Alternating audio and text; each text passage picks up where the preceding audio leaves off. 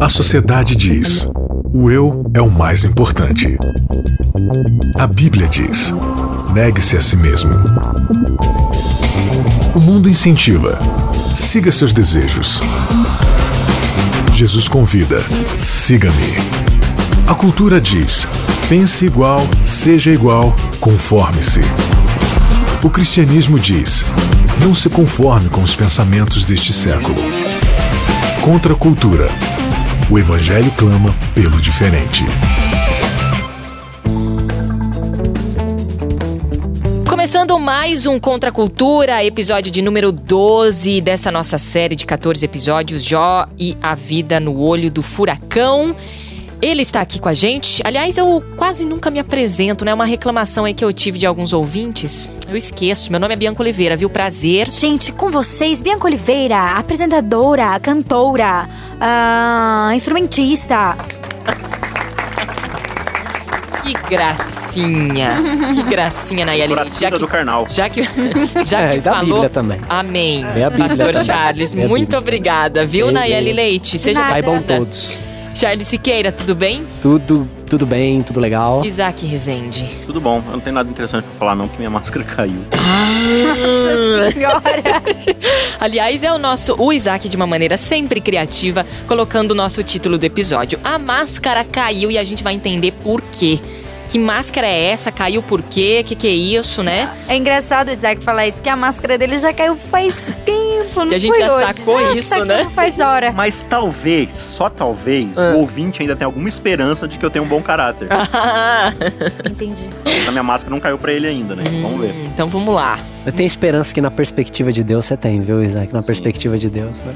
E o nosso verso de reflexão pro start do nosso estúdio de hoje? Ok, Is- Isaías 53,4 que diz: Certamente ele tomou sobre si as nossas enfermidades e as nossas dores levou sobre si, e nós o reputávamos por aflito, ferido de Deus e oprimido. O que, que o nosso guia de estudo abordou essa semana? Bom, bom, nosso guia de estudos apresenta o Redentor de Jó, o tão esperado Redentor, que é também o nosso Redentor hoje.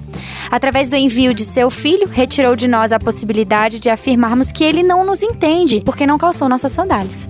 E a morte de seu filho veio também calar dúvidas sobre seu, sobre seu caráter, na maior demonstração de sua essência, o amor. A cruz também desmascara Satanás e toda sua maldade. Como é que Deus, de fato, né? Já que a, a, a Nayeli citou aí o Redentor, que é, Jesus foi Redentor de Jó e também é o nosso Redentor. E aí há também a, a, a ideia de que Jó, né, nesse, nesse contexto de redenção aí, é, sabia, tinha esperança da segunda volta de Cristo, já sabia do Messias. Há uma informação aí que a gente vai comentar daqui a pouquinho. Segunda vinda. É, a segunda vinda, né? Como Deus de fato foi redentor na história de Jó? Foi uma redenção de vinda? Eu- eu- eu- como, como é que foi isso? É uma dúvida, inclusive, que eu tenho. Que, que redentor, é, Jesus, que tipo de redentor Deus foi na história de Jó, Isaac? Então, especificamente na história de Jó, do que que Jó precisava de redenção? Qu- Qual era o grande problema de Jó ali, né? Ele estava sendo acusado de algo que ele não era, ele estava sendo difamado no seu caráter, o pessoal estava falando que ele era inimigo de Deus, ele estava pecando contra Deus, ele estava distante de Deus e ele estava precisando de alguém que viesse para restaurar, resgatar o caráter dele. Desfazer as acusações que estavam feitas contra ele. Então, nesse sentido, Jó precisava de um resgatador, de um, de um redentor, alguém que o redimiria das acusações que estão sendo feitas. Se ele tinha ou não uma visão de que existia realmente o Messias e que alguém que viria para salvá-lo do pecado e tal, o texto ele não é tão claro, ele não é tão incisivo nisso, né? A gente é, fica um- muita margem para Em, em episódios né? passados, É. até a gente falou que a esperança de Jó não era no Messias. A esperança de Jó era que Deus se revelasse a ele. E, de fato, se revelou. Até mesmo porque a compreensão dessas verdades, elas são progressivas, né? E a gente está falando aqui de um tempo bastante longínquo, em que essas verdades, elas eram muito embrionárias, incipientes. de um Jó que não fazia parte nem da linhagem patriarcal de Israel, né? Que, que tinha a revelação mais específica de Deus. Então também tem essa, né? Ele não estava ali acompanhando os escritos de Moisés e tal. E é interessante a palavra que ele usa ali no, no contexto de Jó, a palavra para resgatador, é, para Redentor, que ela vem de uma cultura, né? Onde havia os resgates, quando uma pessoa, por exemplo, entrava numa dívida, um parente mais próximo tinha obrigação, tinha responsabilidade lá e resgatar, socorrer, ajudar a pessoa que estava naquele aperto financeiro, dentro de um contexto de família também, quando uma mulher ficava viúva, o cunhado, né, a pessoa mais próxima, ia lá, se casava com ela, era o resgatador para dar continuidade à descendência da família. Qual é o termo? O termo Goel? É Goel. Goel. Goel. é o Isso, que Goel. falou. Goel. Que é o- ele é usado na, na história de Ruth, né? Na história de Ruth, exatamente. Ruth, inclusive, acho acho que é esse caso que você comentou. Ah, tem um de- lance de redenção também na história de Ruth? Totalmente, né? Tipo, a história de Ruth é sobre redenção. É a história de uma mulher que ela se casou com o filho de uma senhora. E aí esse filho morreu e ela não tinha mais alguém pra ampará-la, né? E a lei dizia que ela tinha que ser amparada, mas não tinha mais irmãos pra se casarem com ela. Então ela tava, sim, entregue à sarjeta. Abandonada. Ela não- a mulher não tinha meio que o direito à herança da família, né? Então a- as posses, as terras ali, tipo, ia tudo ser arrendado e passado por um parente mais próximo. E ela ia ficar desamparada. Qual era a esperança dela? De que alguém iria redimir as coisas que eram do esposo dela e da família do esposo dela. Só que para isso tinha que ser um parente mais próximo. Então ela precisava de um Goel, de um redentor, de um resgatador. Que a gente acaba vendo que é Boaz, né? Boaz acaba sendo o resgatador de Ruth. Não é à toa que Boaz faz parte da linhagem do resgatador que viria em Cristo. né? Olha aí. Então, redenção ou redentor não tem a ver com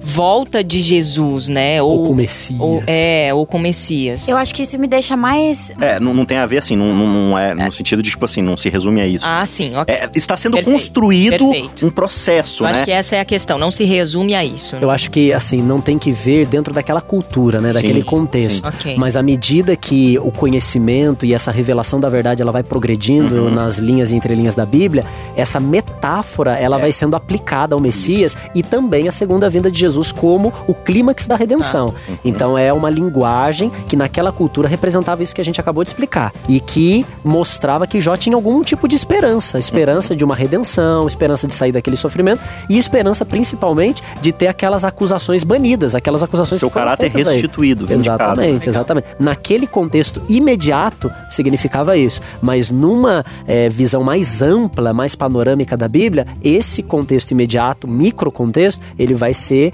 aplicado, inserido num macro contexto, que é o, o contexto da redenção, do Messias, da segunda vinda de Jesus Massa. também. Eu falar que Jó tinha esperança de que depois que ele morresse, apesar de perder tudo, ele Cristo ia voltar, ia salvá-lo e levá-lo pro céu, é eu tirar o texto do seu propósito, né? Eu enfraquecer o texto. E colocar Jó aqui do nosso lado, né? E ele É. não tá aqui do nosso lado, né? não ele está. viveu em outro tempo, em outra cultura, em outra realidade. Então é importante a gente deixar isso claro pra pra quem tá ouvindo a gente. E é muito legal também, né? A gente, a gente se desafia a estudar mais o texto É. e a conhecer a maneira como ele foi utilizado. Agora, ô, ô Nai, tem um lance aí, a gente falou no episódio passado dos questionamentos que Jó fazia Aham. e depois Deus vinha também e questionava e tal. E teve um muito, muito intenso aí, né, em relação a um questionamento que Jó fez pra Deus, né? Certo, a queixa de Jó era que Deus não sabia o que ele estava sofrendo porque Deus não era humano. E esse questionamento só veio ser respondido depois, quando lá na frente Deus manda seu filho pra terra e agora a gente não tem mais como se queixar disso, porque nós temos um representante, alguém que sofreu não tanto quanto, mas ainda mais do que eu, pra, pra poder me ajudar agora a entender como que eu me sinto. Exato. E, e, e- e Jó se queixou então de Deus não ser humano. E ele estava dentro do. Até, entre aspas, dentro de uma justificativa, porque Deus não, não- não- Jesus não tinha vindo ainda, né? Não era um negócio assim, não, né? Improvável, né? De acontecer.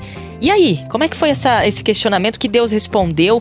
Acho que tem uma citação aí, Uma né? citação interessante, né? No, no livro de Jó, no capítulo 10, no verso 4.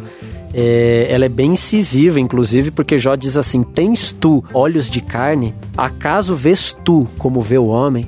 Então, assim, no meio de tantos questionamentos que Jó faz a Deus, um dos questionamentos mais destacados é esse questionamento: o senhor sente como eu sinto? O senhor passou por isso que eu tô passando? O senhor sabe o que eu tô Porque vivendo? tá difícil, hein? Tá difícil, é. Isso aqui. É, para você, né, ou pro senhor aí é fácil, o senhor é Deus, né? Mas olha pra gente aqui, olha como não é fácil a situação que a gente tá passando aqui, né? E, e é interessante como essa resposta de Deus, ela não acontece no momento, mas quando a gente vai avançando nas páginas da Bíblia, a gente vai vendo que Deus, ele dá ao homem essa, essa resposta através do personagem uhum. Jesus, através do seu filho Jesus, né? Inclusive, depois essa, essa pergunta acaba se voltando pro próprio Jó, né? Você é homem, tá? Só para te lembrar. Seus olhos de carne não veem tudo que tá acontecendo, né? Acaso você é Deus? É. não, beleza, você tá me acusando de não entender seu lá, mas você também. Você é homem, mas você também. É. Mas assim, né? É exatamente esse ponto. Deus ele vai sentir na sua pele. Mas mesmo antes disso, né? Se a gente entender que sofrimento não é apenas físico, ele é principalmente psicológico. E uma das maiores dores de ali é o quê? É perder a sua família. Se ele tivesse perdido só camelo e boi e coisa, tava de boa até, né? Mas ele perdeu seus filhos, todos os seus filhos. Agora você imagina da perspectiva de Deus que é eterno, né? Que é atemporal. E aí ele tá o tempo todo assim acompanhando toda a sua criação e aí tudo que ele faz é próspero, é feliz, né? E dentro desse entendimento de, de que o caráter dele é de amor, é de, é de, de, compartilhar o que ele tem, e aí ele cria um planeta e esse planeta se torna 7 bilhões de pessoas que estão todas em sofrimento. Seus filhos, né? Seus filhos sofrendo, morrendo. Você imagina o tipo de sentimento para um pai, né? Que perde seus filhos. É o sentimento que Deus sente o tempo todo. Então eu acredito que. Em todos esses anos, né? É, então, eu tô falando hoje. Por mais que Jó tivesse uma certa razão no questionamento dele, não dá pra gente dizer que é, Deus não sofre, Deus não sente nada. É, não, possível Deus não sofrer. Dá, né? Não dá. Se, se você parte da compreensão bíblica de que Deus ama, de que ele é amor, e que o amor sofre mediante a perda, sofre mediante a injustiça, Deus ele sofre, e muito. E aí você imagina você assistindo um jornal e aí você vê aquele tanto de miséria. Claro, hoje a gente fica cauterizado, né? Mas quando você vê uma coisa muito chocante acontecendo, como é que você fica? Você fica estarrecido e aí você parte de novo da compreensão de que Deus ele vê tudo, enxerga tudo, ouve tudo e sente tudo. Imagina que Deus ele está, no mínimo, há seis mil anos de história bíblica, sofrendo. sofrendo todos os sofrimentos que nós sofremos. Sentindo cada perda, cada dor, cada, cada lágrima derramada, ele está sentindo ali, é, é, o meu filho, né? Quando Eva ali, ela come do fruto e Deus já sabendo, falou, nossa, né? Tipo, a sofrimento, sofrimento vai ser grande. vai causar. É, os, os, gregos, eles tinham uma visão, assim, de um deus que era apático, né? Uhum. Ele, a gente, em teologia, usa até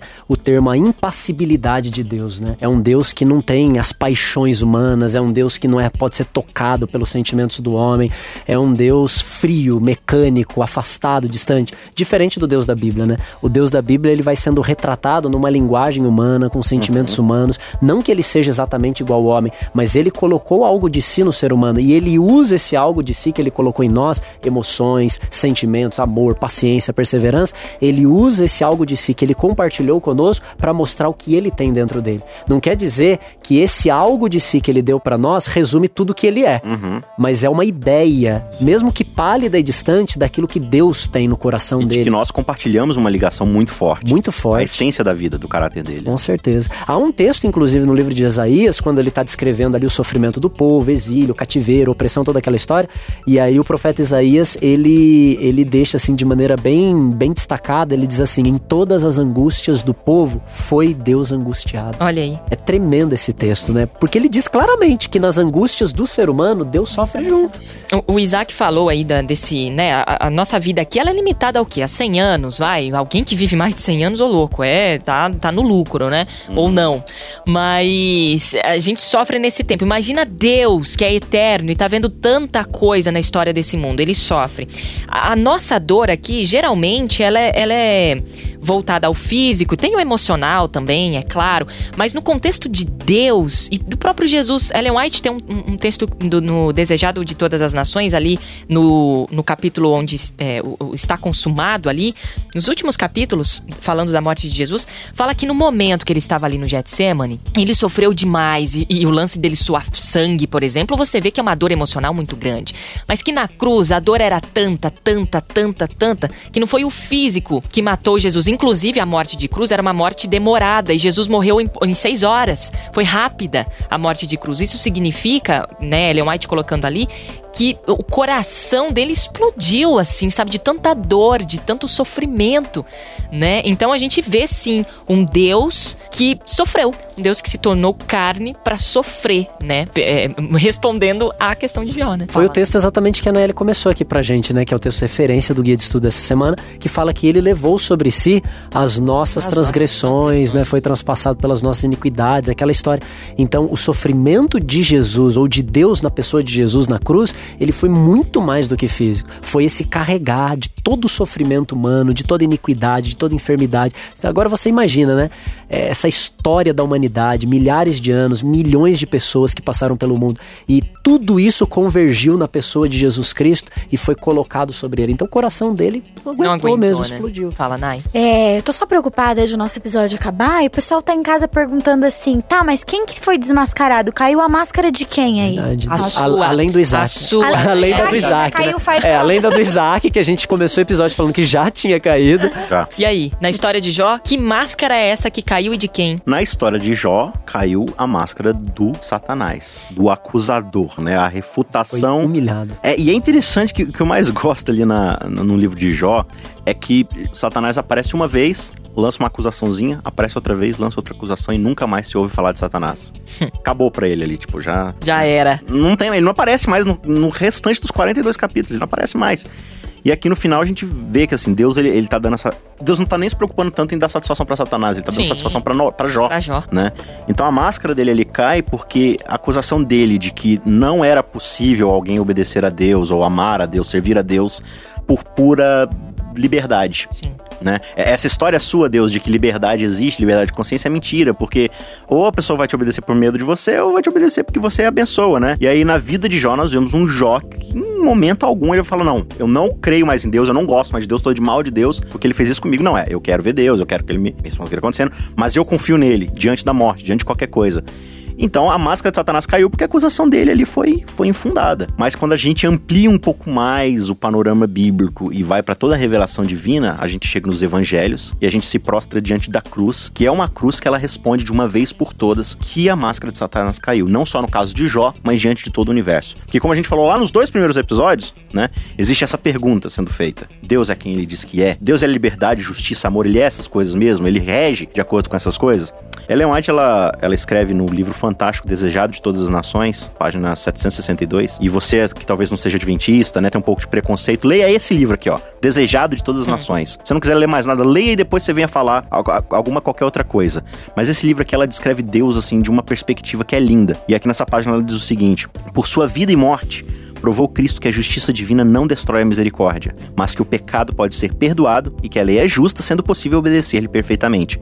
As acusações de Satanás foram refutadas. Deus dera ao homem inequívoca prova do seu amor. É, Aqui o grande conflito ainda fala um pedacinho no final só, pra gente concluir esse pensamento do Isaac, também da mesma autora. Enquanto Lúcifer abrira a porta para o pecado por seu desejo de honras e supremacia, Cristo, a fim de destruir o pecado, se humilhar e se fizer obediente até a morte. Que diferença no caráter dos dois, né? E fica tudo provado na cruz. É, e você percebe nessa, nessa citação daí que a Anaeli leu, de novo aquela ideia dos dois planos de vida. O jeito de Deus pro ser humano viver, qual que é? Altruísmo, entrega, se doar, né? Aí pra provar que esse é o jeito melhor, ele faz isso. Ó, eu vou mostrar como é que o meu modelo funciona. Eu morro por vocês. Satanás, qual que é o modelo de Satanás? Usa sua força pra você conseguir o que você quer, o que seus olhos quiserem. Totalmente egoísta. Seja egoísta, orgulhoso e tal. E Satanás vive o tempo todo desse jeito. E como é que ele prova isso? Matando Cristo. Mostra- mostrando Né? que o modelo dele não funciona. Só que aí o título de o, o título, né, o tipo dele ali, a acusação dele sai pela culatra. né, o modelo de vida dele sai pela culatra.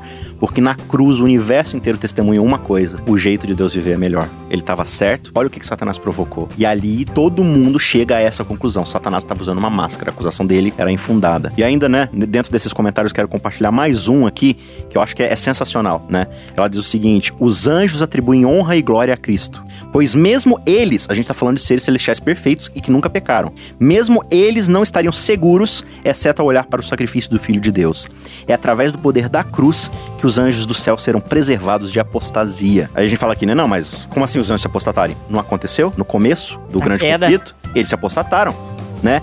Mesmo os anjos que ficaram não estariam livres da apostasia se não fosse pela cruz. Sem a cruz, não estaríamos mais seguros contra o mal do que estavam os anjos antes da queda de Satanás. Então, na cruz, o, o mal ele alcança seu cume, ele, seu pico, e fica claro para o universo o que, que o mal é capaz de causar. Ele é capaz de causar a morte daquele que é o ser mais supremo em termos de amor, de justiça, de, de bondade, né? Então ali não só a humanidade percebe o que, aconteceu, mas os anjos percebem o que aconteceu e o universo inteiro percebe o que aconteceu. E a redenção mais uma vez aí. Agora num momento de amplitude também. Como diz uma música, se você me permite. Eu não vou cantar, tá, Naeli? Eu gostaria que cantasse. Não, não, não, não, não, né? não, não. Só uma frase. Acho que só uma frase recitada já, já fica bem pra não assustar os nossos ouvintes aqui. Mas a, a cruz é o centro da história. Ela é vergonha, mas também é glória. É glória. Então você vê que a cruz, ela tem esse poder bidimensional, porque ao mesmo tempo que ela desmascara as acusações de Satanás, ou seja, ela é um recado pro inferno, ela também exalta aquilo que existe de mais lindo em Deus, que é o seu caráter, o seu amor, sua misericórdia, sua bondade, seu altruísmo. Então ela manda um recado para Satanás e ela manda um recado para o universo todo acerca de quem Deus é. Então a cruz tem esse poder, né, de ser essa resposta para todos os lados, né? E olha que interessante, a cruz ela não se resume a um, um Deus se dando pelo preço do pecado. Não se resume a isso. Não é só que a expiação de falando, alguém tem que morrer, então vai ter que ser Deus. Por quê? Porque Cristo ele não só está redimindo todo mundo ali e mostrando que ele estava certo, mas ele está deixando um exemplo de que nós só encontraremos salvação diante da entrega total do nosso eu, diante da abnegação do nosso próprio eu, diante de viver por ele em vez de viver para nós mesmos. Como eu faço isso, Senhor? Como eu alcanço a salvação? Olha a cruz. É eu morrendo por você para você e Paulo fala isso, acho que em Coríntios, né? Ele morreu para que aqueles que vivem já não vivam mais por eles, mas por aqueles que por ele morreu e ressuscitou. A cruz, ela é, ela, acho que não é só bidimensional, né?